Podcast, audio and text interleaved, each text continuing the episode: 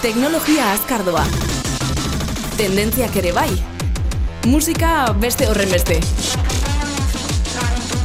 Baina bera azkarrago doa. Be aldean, lorea argarate. Iritsi da, azkenean, berari kaixo gabon esateko momentua. Lore argarat, zer moduz? Kaixo, kaixo, Julen, oso ondo. Aspaldiko. Aspaldiko. A ver, aspaldiko. Forrial, ze azaroren bian egin zenun azkeneko kolaborazioa. Esango dugu hemen, izan dela, e, kasualitate kate bat. Bai, ala Eh, izan da. baten batean gaixorik negonik. Besteren batean zuk ezin zenun. Besteren batean jaieguna zen. Egun batean jaiegun hartu nuen nik. Gero gamonak egon dira. bueno, Eta holan gaur arte, eh? ama, ama bostean behin dator lorea eta eta etorri da duela bi hilabete edo, edo Bai, gehiago, baina bai, bueno. bai, bai, eh, bai. hobeto zego gogoan dizartu dugu zure saioa, gainera, esan didazunean zeren inguruan egingo zenun, esan dut, mesedez, eh, orain eta hemen eta gaur. Beraz, lore argarate badakizue teknologia, eh, mm, etorkizunean duguna eta musikarekin zerikusia duenaren inguruan hitz egiten du lore argaratek, frikia baldin bazara, eh, sentitzen dut, bera zu baino frikiagoa da, batez ere bere terrenoan, eta eta ni beste horren beste orduan, bueno, ba, toki honean zaude, ez? Orain bertan horrelakoak entzuteko.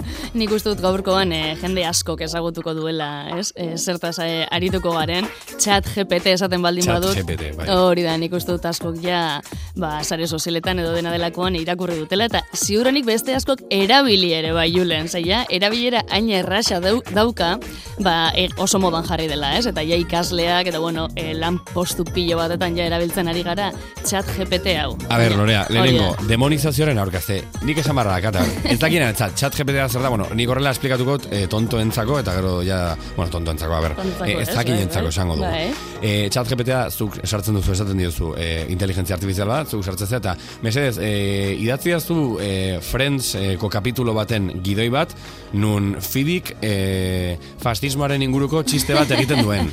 Eta gidoi osoa idatzen dizu, koherentzia batek, esanet, beldurgarria da, Bai, gizaki batek e, horrela, momentu batean egingo balu bezala da, Bai. orduan, e, karo, neri horrek beldurra ematen dit. Esanet, A ber, Julen, niretzat hemen aldaketa, ze pixkat teknologia munduan e, gabiltzanok, hau aspalditik egin daiteke, ez? Inteligentzia artifizialak baseuden hau egiten zutenak, baina chat GPTak daukan aldaketa da, testu planuan idazten dela, da, testu bidez idazten diogu, ez dugu behar ezer programatzerik.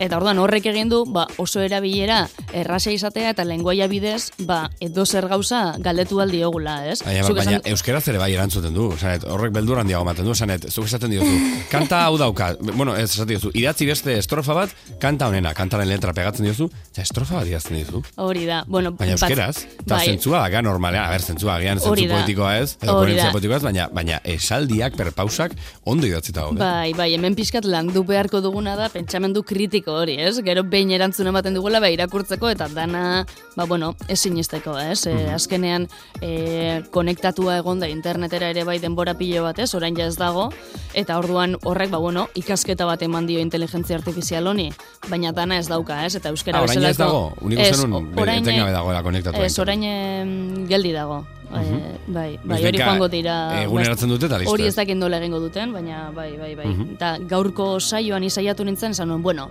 e, saiatuko naiz, e, Julenen saioa egiten e, chat GPT honekin, ez? Ba, gidoia edo dena delakoa. Mhm. e, berari bat, zer, zer eskatu aldiot, ez? E, horrelako saio bat egiteko. Eta hasi nintzen galdetzen, ba, e, industria musikaleko notizieren bat e, emateko, ez? Eta eman zizkidan, ba, bost titular, e, baina joaten ziren, ba, ia 2000 eta hogeita batean e, kokatuak zeuden asko, ez? Claro. Ba, bueno, Taylor Swiftek e, Evermore e, diska e, e, atera zuela, e, baina, bueno, COVID-ari buruz ere gauza batzu jarri zizkidan. Eta orduan jarri nion 2000 eta hogeta iruko musika notiziak emateko, ez?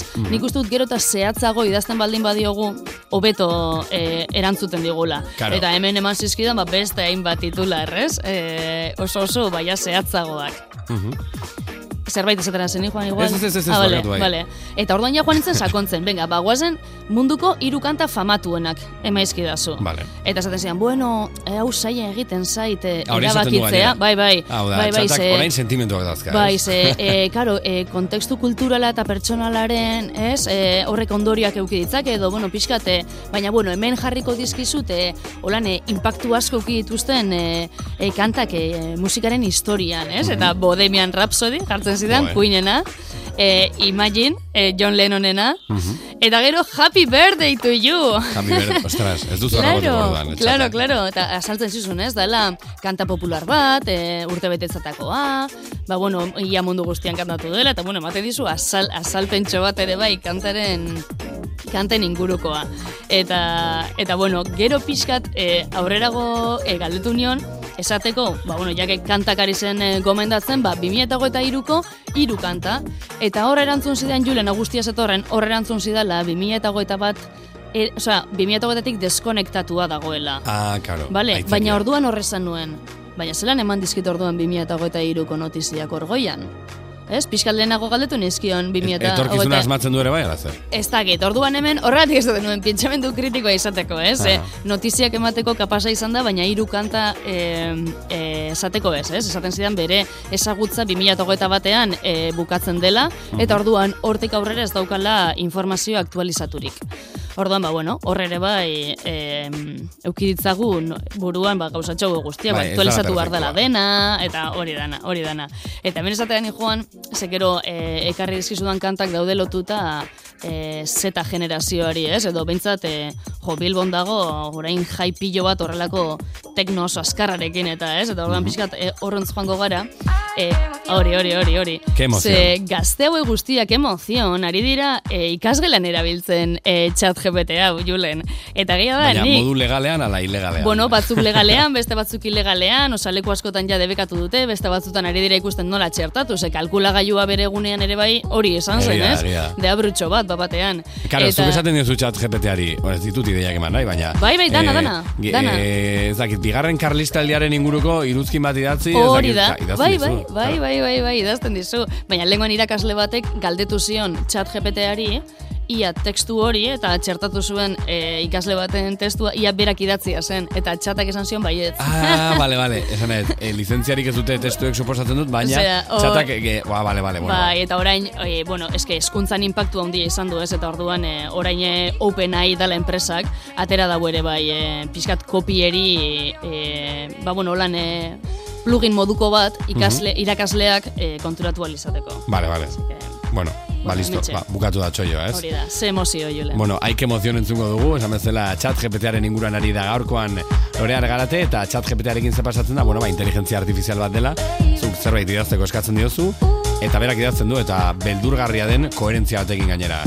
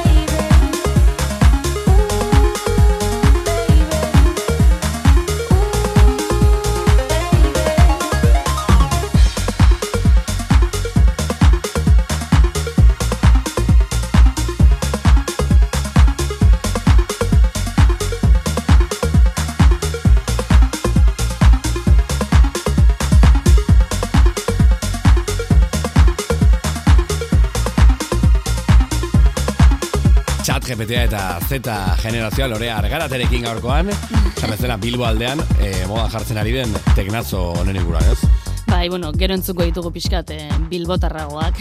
Hau da, hau da, Ike Emozion, Tximafia, Bai. Tximafiaren Ike Emozion, Irene kabesten duen kanta, baina Jun Pradoren birmoldaketa. Hori Jun da, Prado da, la eliteko kidetako bat, ez? hori da, hori da. Eta entzuko zenuten, bueno, autotunea ere bai hortik dagoela, ez? Eta autotunari buruz hitz egin dugu ere bai e, saio honetan. Baina chat GPT-ari galdetu nion ere bai, ez? Ia, bazeikien azaltzen zer zen autotunea, eta gia zan nahiko azalpen polita eman zidan, hola no, luzetxua, e, galdetu nion ia emanan zizkeden autotunea erabiltzen e, zuten hiru kanta, eta ba, bentsa bizkat, karo, zenuen, zeintzuk aukeratuko ditu, eta aukeratu zituen e, Hotline Blink Drakena, hori da Ah, mitiko e, memeena, ez? E, Ba, bideoklipa... zenbat meme atera dien, atera dien kanta horretatik, ez? Hotline horretatik, Bling eh, bai. kantatik, ez? Bai, ba, baitu, ba, erabiltzen du lehen e, hori da. E, bakizuen, no, bueno, ez dakinen entzat, Drakeen meme hau dala, eh, hau bai eta hau ez. Osa, gauza bat ukatzen duela horrela, eta beste gauza baten okeia egiten du. Hori da, Ba, hori ateratzen tartean, ez? Hori da, ba, jartzen du eh, adibide moduan, txerren belief ere bai, eskerrak, Mhm. eta gero gutxi main eta hau ez dakit nola esaten den Julen Suosona zara izenekin, erra esme, esremu, Zein, eh, e, Bla- Black Beatles. Ba, Black Beatles hori izan zen, eh, okerez dago, nola da, manekin eh, challengearen eh, soinu banda, ez? Baitu hori da, hori da, Eh, hori da. Uste dut bai, ez zela Black Beatles. Hau ez dakit nola esaten, Ray Remund, esan Bai, bai, bai, baina, ba, bueno, oso eh, ez zain kasuan direk bazpare. Ba, bai, jartzen ditu hauek e, adibide moduan, ez? Eta hemen ja, pixkat, e, gurera bueltatzen esan bueno, ba, esaidazu kanta bat euskeraz, ez? A ber, ia ere bai zer esaten zidan. Eta hor, mm, bota zidan, olako baten, Fermin Mugruzaren boga-boga kanta atera zidan. Euskal eh? rock, ez, ez, ez, ja, autotunetik kanpo, oza, erantzun zidan nahi izan zuena, e, Euskal rockean gainera inmo, inmo, inno moduko bat dela, Mhm. eta asaltzen zuen ere bai letra euskera zela, eta nortasuna eta askatasunaren ingurukoa zela, ez? Eta gero, bat, e, Fermin Muguruzaren datu e, gehiago e, jartzen zituen. Eta esaten zidan, Fermin, baina artista gehiago daudela euskeraz egiten dutenak ere bai. Eh? Vale, vale, ostras, vale. eskerrak, eskerrak. Albiste, albiste freskoak. Eskerrik asko, chat GPT. Eta hor orduaren joan naiz, ba, e, estremora, ez? Aber chat GPTak esango didan nortzuk diren Merina Grisekoak. Aha. Eta galdetu egin nion. Bai. Orduan zer, badakizu zeintzuk diren Merina Grisekoak? Eta, ja, ba ez. Eta ez dizun esan? Esan zidan, Atzekien. e, sentitzen duela, baina ez daukala informazio espezifikorik e, horrelako, bo, ez, eizen batena edo pertsona edo dena delakoarena. Karo, a ber, pentsa, Eta- esan baldin badu, eh, Fermin Mugurza dela, horrela, artista euskaldun bakarra, bueno, eh, Euskal Herriko kontuetan Bakarra ez baina, bai, hori da. Holan, Bueno, bakarra ez, baina esan dizu, tipo, begira, eta gainera gaur bai, sortea, sorte bai, duen bai. azulorea, beste artista batzuk Bai, badaudela bai. esango dizudalako, Bai, ez? bai, bai, Sekretu bai. hori, elkarbanatuko da, zurekin. Hor, gero galdetu nion, ez gaintxe, joango gara pixka eta aztertzen, ez? Galdetu nion nire izaro ezagutzen zuen, da esan zidan ere ez da. Ez? E, ez Bueno, informaziorik e, bera- eh, beraren inguruan. Eta orduan, bueno, hortik pixkat e, aurrera joan nintzen ez, ja bertxorik e, botako zidan, eta Mhm. baietz, esan zidan, bai, e, e, aquí, aquí e, tienes un bertxo corto. Jarri zidan. Eta bertxo ez da, da poema moduko bat, ez Bueno. dakit, baina, bueno, poto egiten du, orduan ez dakit, eh? esan, esan oso, ez dakit, eh, osea, ka, i, eh, kantatu ez, ez dauka, eh? osea, ez Claro. du erritmorik, baina, hola, Ja, testua poema modu- tekstu moduko bada. Ez bai. dakite e, okerna bilen, baina ez omen dute atera behar orain bat dana unifikatzen dena, ze gero dago Dali, dala Dali, irudi, irudien, bai, irudien ai, esaten diozula. Egirazu e, astronauta bat e, pop art estiloan e, dultzaina jotzen, eta eta generatzen dizkizu Bai, irudiak. E, uste dut orain egin behar dutela bat dana egiten du, Osea, unifikatu behar dutela dana. Bai, bai, bai, baina ja hori dator, eh? Joelen tendentzia da dana testu bidez idaztera joango garela. Orduan, Mhm. hor betiz eh, esan izan da, edo be- behintzat gure epokan ez, ah, programatzaileak behar dira, programatzailea da etorkizuneko lanbidea, programatzailea ez dakiz, eta oin danok programatu izango dugu inteligentzia artifizial bat. Nola Pro- ditu zulen testo plano, gustatu zait. Bai, osea, hori da, baina... Testo planoa e, denok I- irakurri dezakeguna, ez? Hori da, Eta hori da. Bai, bai, bai, bai. Baina, bueno, bertso eta gero, galdetu nion ia, Julen, gustatuko zaizuia euskerazko kanta entzunena zein zen. Eta esan zian, ba, hori saia dela ere bai, kontekstuarekin aldatzen dela, baina batzuk beta zizkidan, eta hau da, gure aitaren etxea, Xavier Leterena, Bueno, bizirik bai. gara, kepa junkerarena, eta gora herria Fermin Muguruzarena. Bueno, a ver, ez da urruti ibili, ez? Ez da urruti bili. Eta hori galdetu nuen, ia neskarik ez dagoen, ez? Mhm. E, hemen ere bai batzutan sesgo horiek, ez? Askotan hitz egin dugu nola batzutan, e, sesgoak ere bai, ba, inteligentzia artifizial horrek ikasi egiten ditu. Mhm. Eta hemen, Julen behitu, sentitzen dut, baina edo oso kanpo nago euskal kulturatik, edo ez ditut ezagutzen, osea, lide bakarra ezagutzen dudana, ez? Aha. E, e, esan baitu, hemen e, daude kanta, kanta e, abeslari popular batzuk. Eta nerea banga, Uh Nik ez ezagutzen, nik ere ez da, lide bai. Gero, kalakan trio, Ah, bai. bai, bai. Iruneska, kalakanen, bai. hori da, eta gero, Naiara Aze, Acevedo. Eta hau, nik uste dut bilatu nuela eta gaiega basala, edo ez dakit oso ondo. Esan behar nuen orain asmatu ditula, baina ez dut esango eh, broma bat zan, txantxa bat zan, ze, bueno, pertsonaiek existitzen baldin badira, ba, bueno, Bai, bai, ja ez da- zalantzak hartzen ari naiz, ez, baina ez, guk ez ditugu ezagutzen gutxien. Hori da, baina hemen e, bueltatzen gara pentsamentu kritiko horretara, ez? Nik hau ezin dudala sinez dut, osea, begiratu egin behar ditugu ere bai. Claro. Ez, hemen. Eta orduan, ba, pixkat, e, hauek izan dira pixkat galdera tontoak modukoak, ez? Baina berez, e, erramenta hauek ere bai, erabili, oso ondo erabili daitezke, eta truko asko eman aldizkigute e, musikari moduan, julen, orduan, esan, ostras, ba, ba, no erabiltzera komposatzeko. Mhm. Ez zion, beitu, a ber, nola egin daiteke kanta bat? Eta eman zizkidan pausu batzuk oso politak, osea, inspirazio kanta bat aukeratu. Eta e, aukeratu transmititu nahi duzun sentimentua. Gero, letra bat pentsatu beharko duzu, melodia bat, akordeak, ez? Osa, jartzen zizun pixkat orden moduko bat. Eta gero joan nintzen ja gauza tekniko hagoetara, ez? Eta sanion, bat tonua, adibes, sanion, e, la menorrean, e, ondo, la menorrari ondo datorzkion, akorde batzuk e, emaizki dazu. Eta hemen jarri zidan, holan, e, lau bost sekuentzia desberdin, la menorrean ondo doazenak. Eta orduan, orain guretzat ere bai, ba, igual musika, ez, eta akordeak eta hor pixkat notak e, bola egiten bazaizkigu, hemen ere bai produzitzeko ba, laguntza bat daukagu, ez? Non sekuentzia batzuk emango dizkiguten. Aha, bida, komposatu ere bai egiten du orduan, chat GPT-ak, ez? Bai, bai, bai, bai. E, komposatzeko herramienta ba, laguntza bat izango da. Bai, bai, bai. Amigdala, ella sabe, hau ekarri Bai, oso ondo, oso ondo. Atzetik, nondik eh, atera dago? eh, atzetik entzuten nengoen, eta jo, ba, esan, eh, egia esan behar dut, Bilboko gazteak eh, amigdala top entzuten dutela, eta niretzat deskubrimentu bat izan da, beraz, eh, ekarren nahi nizuen eh, ba, entzuteko, eta hau baino kanta gehiago dauzka, eh, beraz, txekeatu amigdala. Zertan ari da gazteria, chat GPT erabiltzen, horren inguruan hitz egin du gaurkoan lore argaratek, edo hitz egiten ari da, chat GPT-arekin batera egin du gaurko tarte hau, eta batez ere horrelakoak ere bai, amigdala bezalakoak, ella sabe bezalakoak, Bilbo aldetik entzuten den musika orain bertan.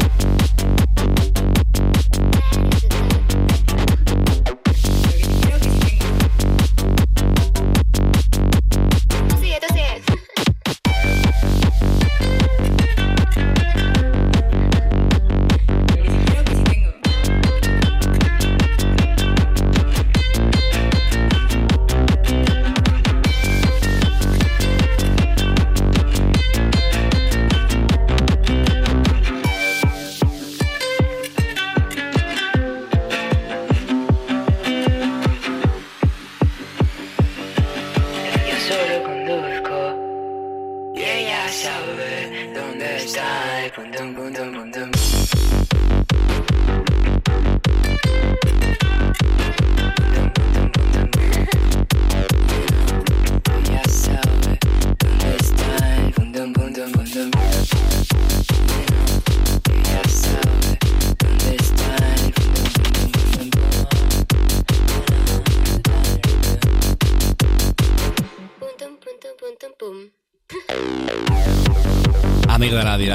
Bilbo aldetik eh, etorri zegun eh, tendentzia bat, edo bueno, bakanta bat, ja sabe izenekoa, gaur chat GPT-a eta eta generazioaren inguruan ari delako lorea gate, ez? Hori da, beraz, eh, ez, nahi nuen, ba, bueno, txat GPT-ak badauzkala, beti esaten dudan bezala ez, Julen, ba, bere alde, pixkat eskasak edo puntiagudos, ez da gendola esaten da, Hobetu daitezkenak, ez? Hobetu daitezkenak, baina beste alde batetik, ba, ba bueno, erabilera hone ematen baldin badiogu asko asko lagundu aldigu, esan dudan bezala, kanta bat konposatzen laguntzen, eskatu diot bideoklip baterako presupuesto egitea eta egin dit ere bai, eta orduan, ba, bueno, e, laguntza behar dugunen ere bai, pentsamendu kritiko horrekin, ba, hortxe daukagu herramienta hau erabiltzeko, eta zuk esan duzun bezala Julen, dali, horrekin bukatu nahi nuen. E, dali ere bai dela, ba, oso eskura daukagun, ez? E, tresna polit bat, eta e, sormena lantzeko ere bai bikaina, así que... Dali, eh, idazten dela, dalle horrela, ez? Hori da. D-A-L-L-E. Bueno, a ver, Hori. eh, batek eh, harakatu nahi baldin badu, openai.com. Openai, horrela ilatinoarekin.com, barra blog, barra chat GPT, horrela dana Hori da. segidan, edota openai.com, barra dal, osea, D-A-L-L, marra, E, marra, B. Hori da. URLA. Eskerrik asko, Julen. zuek nahi baldin baduzute harakatu eta eta inteligentzia artifiziala hau probatu. Slytherin mandragora, beste hau ekarri dazu. Hori da, bukatzeko Eh, ja. Bai, Ja, hau ere gora bai- eta gora eta gora, Hau ere bilbotik, ez? Hemen entzun ditut, bai, bai, bai. Tekno zakarra, tekno gogorra eta chat GPTA gaurko gaurko gaurko kombinazioa gustatu zegu. Lore argarate eskerrik asko. Zuri, Julen. Hurrengo aster arte. Aio. Agor,